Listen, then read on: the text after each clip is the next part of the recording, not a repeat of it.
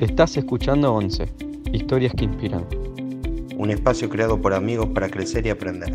Mi nombre es Nico y junto a Fede y Emma estaremos charlando con aquellas personas cuyas historias nos inspiran día a día. Bienvenidos a un nuevo episodio de 11.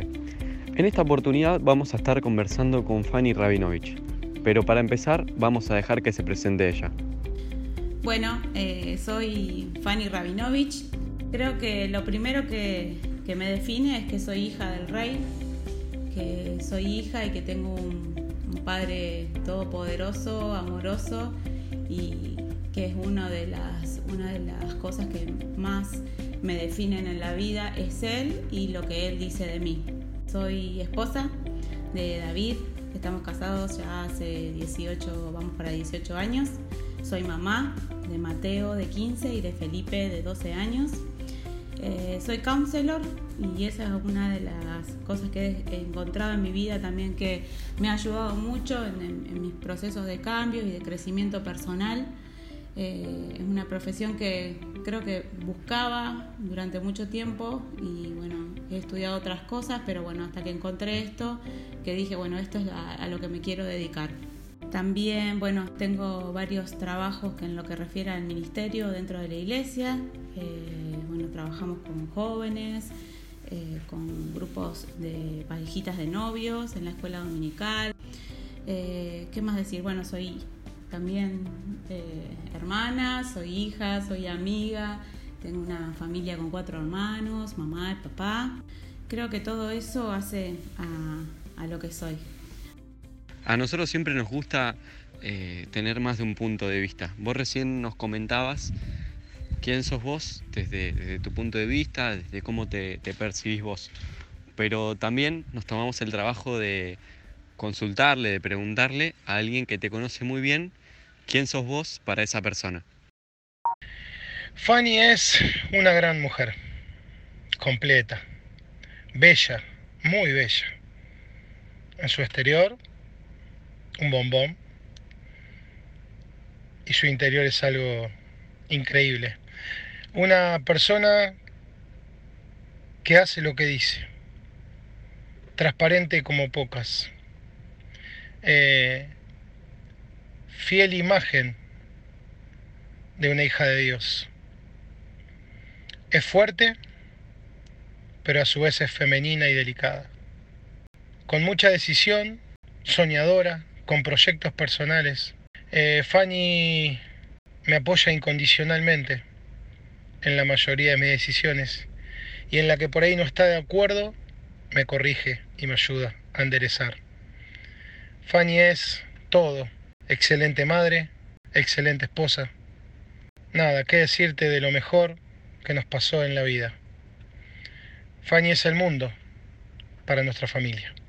Qué lindas palabras, qué, qué bueno que alguien que te conoce tanto eh, pueda, pueda decir eso de vos. La verdad que se, ustedes no me ven, pero mi, mi, mi sonrisa no me cabe en la cara. Y creo que Dios con David me regaló todo lo que yo necesitaba. Dios siempre es muy bueno y con, con ese aspecto creo que es extremadamente bueno. David es todo lo que yo necesito. Eh, David es el, el hombre más eh, humilde, más eh, sencillo. David tiene un corazón impresionante y bueno, él es todo, él es todo, es, es eh, fundamental para nuestras vidas, para la vida, para mi vida y para la de los chicos. Es un gran ejemplo de persona y es un hombre perfecto. No sé qué más decir de él porque la verdad que no, no encontrar más adjetivos, creo que es eso, es todo lo que yo soñé en una persona, Dios me la regaló. Escuchándote hablar, entiendo que parte de lo que te voy a preguntar ahora ya va a estar contestado pero quisiera que me cuentes qué importancia tiene la palabra familia en tu vida. Bueno, la, la, palabra familia creo que tiene muchísima importancia porque tengo una familia, eh, la, que, la mía, digamos, la, primaria, eh, y después tengo la familia que formé, y después hay una familia también aún más grande que es la, la familia de la fe. Así que creo que familia en sí tiene un valor muy importante para mí. Más la mía, o sea, yo pensando en, en mi familia solo tengo buenos pensamientos. Nosotros compartimos mucho tiempo juntos, nos llevamos bien, eh, bueno, obviamente con, las situaciones, ¿no? Con hijos adolescentes que se puedan eh, generar, pero la verdad que amo los tiempos en familia, amo los tiempos en familia, con mi familia acá los cuatro, amo estar con, con la familia, los papás de familia de David o, mi familia de mis hermanos y mis papás, pero amo también en compartir con la familia de la fe, con nuestros amigos de la iglesia. Eh, cuando uno participa ¿no? también de, las reuniones y eso, también me encanta. Así que creo que la, la palabra familia tiene mucho valor. Cambiando un poco eh, el eje de, la conversación, queríamos preguntarte acerca de, tu profesión. ¿Nos puedes contar de qué se trata?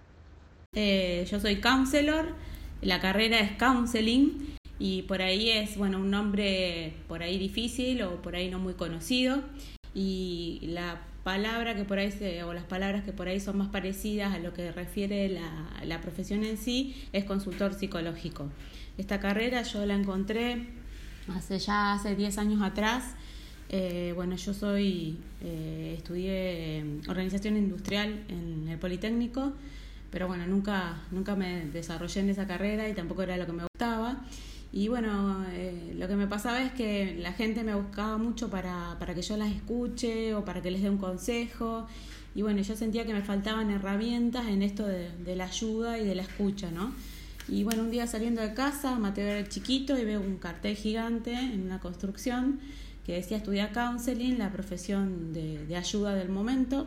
Bueno, y así fue, que empecé a estudiarla aquí en Rosario, ya hace 10 años atrás, eh, bueno, mucho más de 10 años, y la verdad que encontré en esa carrera lo que yo estaba buscando como herramienta para poder ser una ayudadora eh, efectiva, ¿no? Para poder ayudar a las personas a solucionar lo que les esté pasando, eh, lo que quisieran solucionar. Me encanta la mirada que tiene el counseling, esto de creer que las personas tienen los recursos, o sea, no se hacen ni, ni, ni diagnósticos ni interpretaciones, sino que uno ayuda a que la persona se empodere, ¿no? Y que encuentre dentro de sí los recursos para poder sobrellevar lo que tenga que sobrellevar, cambiar o solucionar lo que tenga que solucionar.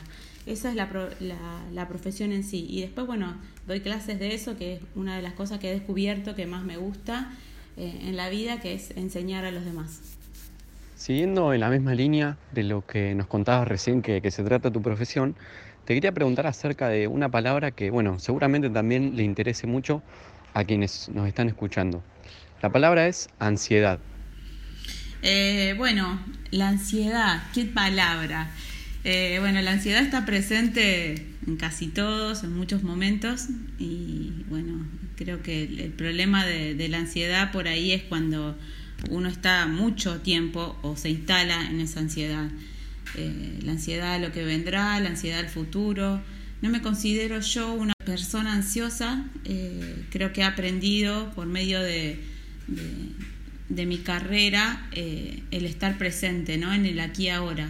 Esto del aquí ahora me, eh, me ayuda a precisamente esto, ¿no? a no añorar el pasado y no estar pensando eh, en lo que va a venir. Creo que sí que está buenísimo que uno pueda proyectarse, tener sueños, pero la preocupación por el futuro y el estar en el futuro genera estos estados de ansiedad que bueno, que si uno no los trata y no los puede, no los puede manejar y controlar, generan esto de problemas a nivel de la salud.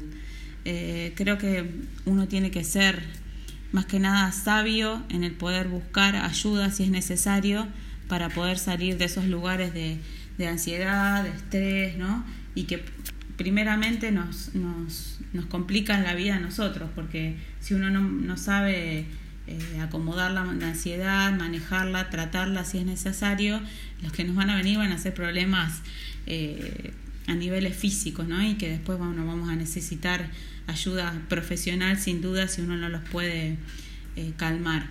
Eh, con respecto a lo que Dios nos dice es que, bueno, y creo que uno de los mejores remedios para la ansiedad, en todo lo bueno, en todo lo justo, en todo lo honesto, o sea, poder llevar nuestros pensamientos a buenos lugares, ¿no? A cosas que nos hagan bien, a cosas que nos enriquezcan, a cosas que nos satisfagan y bueno, y dejarle lo que va a venir y lo que va a pasar al tiempo y a Dios, ¿no? Que bueno, Dios tiene en sus manos todo...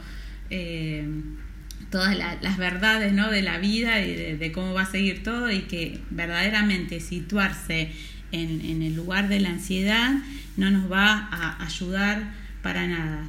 Con respecto a, todo lo que es eh, lo, físico que genera en la ansiedad, bueno, nos trae un montón de problemas, ¿no? náuseas, mareos, bueno, hasta poder llegar a, tener un ataque de ansiedad o un ataque de pánico. Pero bueno, podemos eh, empezar cuando me siento ansioso, bueno, poder estar eh, en mí, pensando en el hoy y bueno, haciendo cosas simples que nos ayuden a salir de esa situación, eh, durmiendo lo suficiente, comiendo saludable, teniendo algún tipo de, rutina en los horarios, haciendo ejercicio, bueno, viviendo una vida saludable, pero para mí lo más importante es eso, confiar, ¿no? La fe y el estar situado en el aquí y ahora es lo más inteligente. La siguiente pregunta se la hacemos a todos los invitados. Quizás siempre es la misma pregunta, pero nunca va a ser la misma respuesta. Así que te pregunto, Fanny, ¿cómo fue eh, tu primera experiencia con Dios, el primer contacto que estableciste con Él?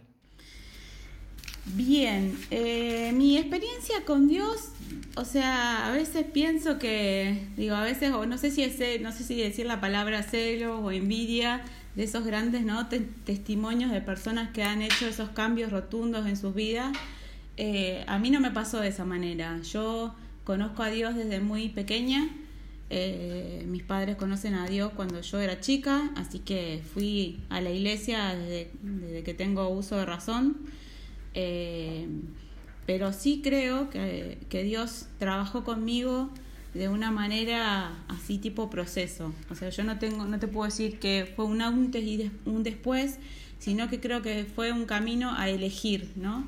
Yo conocía a Dios, yo conocía a la iglesia, yo trabajaba para Él, pero en algún momento de mi vida eh, elegí el tipo de relación que yo quería tener con Dios el tipo de relación que yo quería tener con mi padre. O sea, yo sabía que él era mi papá, que era mi padre celestial, que era mi papá, pero eh, en algún momento decidí que lo iba a seguir, que le creía a él y que creía lo que él decía de mí y que quería una relación íntima con él. Eh, por ahí a lo mejor no, no tenía, viste que muchas veces dicen que esto de, de, la experiencia que uno tenga en relación con su papá puede ser que afecte eh, en la relación que uno tenga con, con, Dios, ¿no?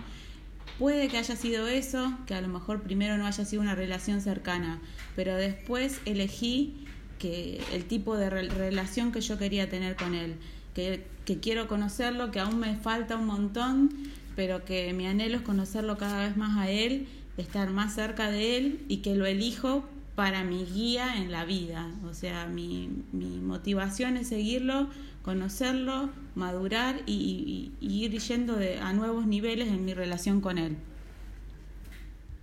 ¿Y hubo alguna situación en tu vida donde hayas tenido completa dependencia del Señor? ¿Una situación donde hayas tenido que apoyarte totalmente en Él?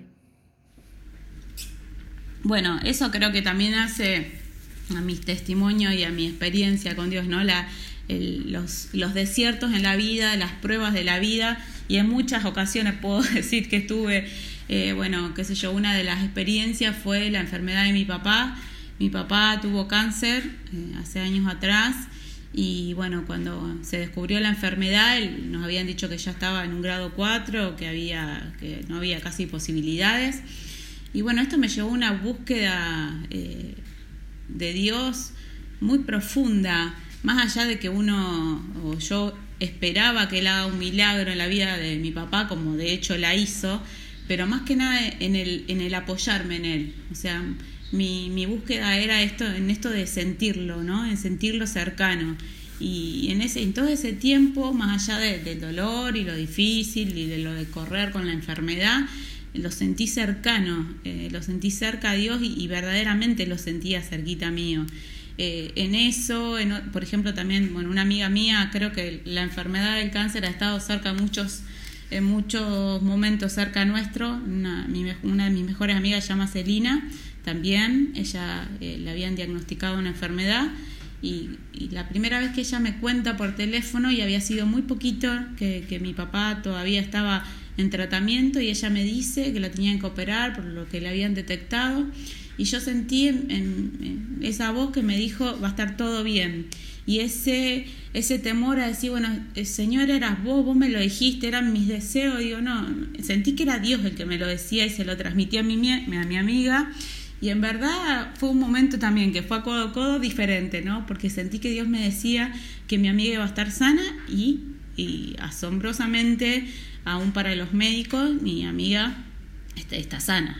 Y bueno, después con la enfermedad también de, de Fabián, de mi cuñado, eh, también, bueno, eh, más allá de, de, que no salió como nosotros esperábamos, pero sí sentir el amor de Dios todo el tiempo.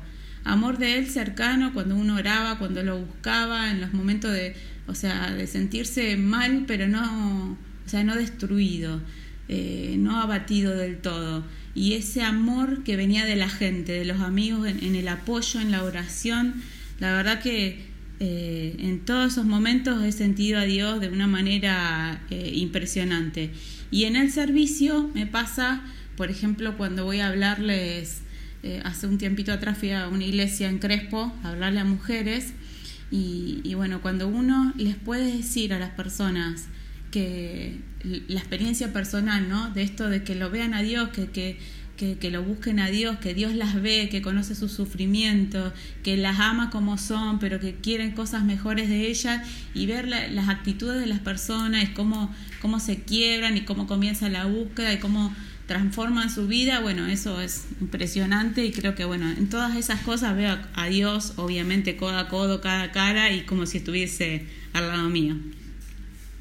Si tuvieses que pensar en una cualidad de Jesús que te gustaría ver reflejada en tu vida, ¿cuál sería? Oh, cuántas cosas. A mí siempre lo que me impacta de la, de la vida de Jesús es que Jesús siempre trataba con la primera necesidad de las personas. Cuando se encuentra con el leproso, eh, lo primero, antes de sanarlo, lo toca eh, en esa época los enfermos de lepra vivían desterrados de sus ciudades, lejos, nadie los miraba, no les hablaba, no los tocaban, estaban, o sea, no podían ver a sus familias, eran monstruos, alejados totalmente de la sociedad, y lo primero que él hace es, eh, es tocarlo. Y bueno, y siempre eso me quedó como un gran aprendizaje, y creo que uno, eh, o yo quiero ser sensible a eso, ¿no? A poder estar en la primera necesidad de la persona ¿Qué necesita la persona? Necesita un abrazo, necesita contención, necesita que la escuches. Y, bueno, en eso creo que, me quiero parecer a Jesús, en, poder ser sensible a la primer necesidad de las, a la, necesidad más emergente que tenga la persona. Eso y el amor, ¿no? El amor incondicional, el amor, eh, el amor, sí, sin, sin condiciones. Eh, la, manera en que Dios nos ve eh, sin, o sea, Él no nos ve como pecadores, ni nos ve malos, ni nos ve, eh, no sea, eh, que no tenemos eh, buenas características ni trascendentes, o sea, Él nos ve con amor y su mirada creo que deja de lado todo, ¿no? Cuando Él nos ve, nos ve, nos ve así redimidos. Y creo que eso también me gustaría tener, poder ver a las personas siempre de esa manera, como como Jesús las ve, como Dios las ve. Ya llegando al final de esta entrevista, queríamos que te tomes unos minutos para decirle lo que vos quieras, lo que desees, eh, a aquellas personas que nos están escuchando del otro lado. Bueno, eh, lo que yo pudiera aconsejarle a alguna persona o dejarle eh, como pensamiento es que, prueben, ¿no? Que prueben con una relación con Él. Si han tratado o han buscado eh, paz, han buscado, eh, bueno, liberarse de, la ansiedad, de las preocupaciones, eh, o si se sienten desanimados, o si simplemente, o sea, tienen todo, pero en su interior hay un vacío que, que nada, como que nada los llena, bueno, que vayan y prueben con Dios que, que van a encontrar cosas maravillosas. Y para los que ya conocen y saben lo que es Dios, eh, bueno, esto que les decía antes, ¿no? De las elecciones. Yo elijo la manera que me relaciono con Él. Puedo tener una relación a distancia, puedo tener una relación eh, que no sea cercana para nada, puede ser una relación que solamente yo busque cuando necesite, pero eh, está buenísimo probar tener una relación cercana con Dios, una relación íntima con Él, una devoción íntima. Como nos relacionemos según eh, la manera de relacionarnos con Él, no importa, Él nos ama igual, pero sí no, no se conforma como, como estamos, sino que nos quiere llevar a, a nuevos lugares, a ser la mejor versión de, de, nosotros mismos. Y que si no lo puedes hacer solo, que busques ayuda. Eh, siempre recuerdo el, versículo o la historia de Lázaro, que al final cuando resucita le dice a los demás que lo desaten, ¿no? Y para mí es figura, una figura de, de, de, como Dios dice, ¿no? Lo que nos dice nosotros, puede eh, restaurar nuestras vidas, resucitarnos de un montón de cosas, hacer una vida nueva, pero a veces necesitamos algún tipo de ayuda, de asistencia. Entonces, que si la necesitas, podés eh, primero ir a Dios y después buscar gente para que te esté acompañando y te esté ayudando en ese proceso de, de sanación, de libertad, de lo que necesites. Llegamos al final de este episodio y no queda más que agradecerte, Fanny, por tu tiempo, por haberte prestado esta entrevista. La verdad que fue una bendición enorme para nosotros conversar con vos y esperamos que te hayas sentido cómoda. No, la verdad que les re agradezco, me parece re buena idea lo que están haciendo, lo que están promoviendo y, y, bueno, en estos tiempos de tanta virtualidad, de tanto video, de tanta cosa, bueno, que alguien se ocupe ¿no? de buscar lo bueno, de, de generar estos espacios donde uno pueda contar la experiencia que uno ha tenido y bueno, y si esto puede ser de ayuda para alguien, la verdad que bueno, genial. Y bueno, muchísimas gracias a ustedes, muy cálida la, entrevista, las preguntas algunas bastante difíciles, pero bueno, gracias, gracias por todo y gracias por, por las palabras de David. Después mándenme eso que dijo de mí, lo tengo que guardar. Gracias una vez más Fanny por haber estado con nosotros. A los que nos están escuchando los invito a poder suscribirse a nuestro canal de YouTube, 11 historias que inspiran, a nuestro canal de Instagram, 11.entrevistas o encontrarnos como 11 podcast en Spotify. Esto fue 11 historias que inspiran y nos vemos en el próximo episodio.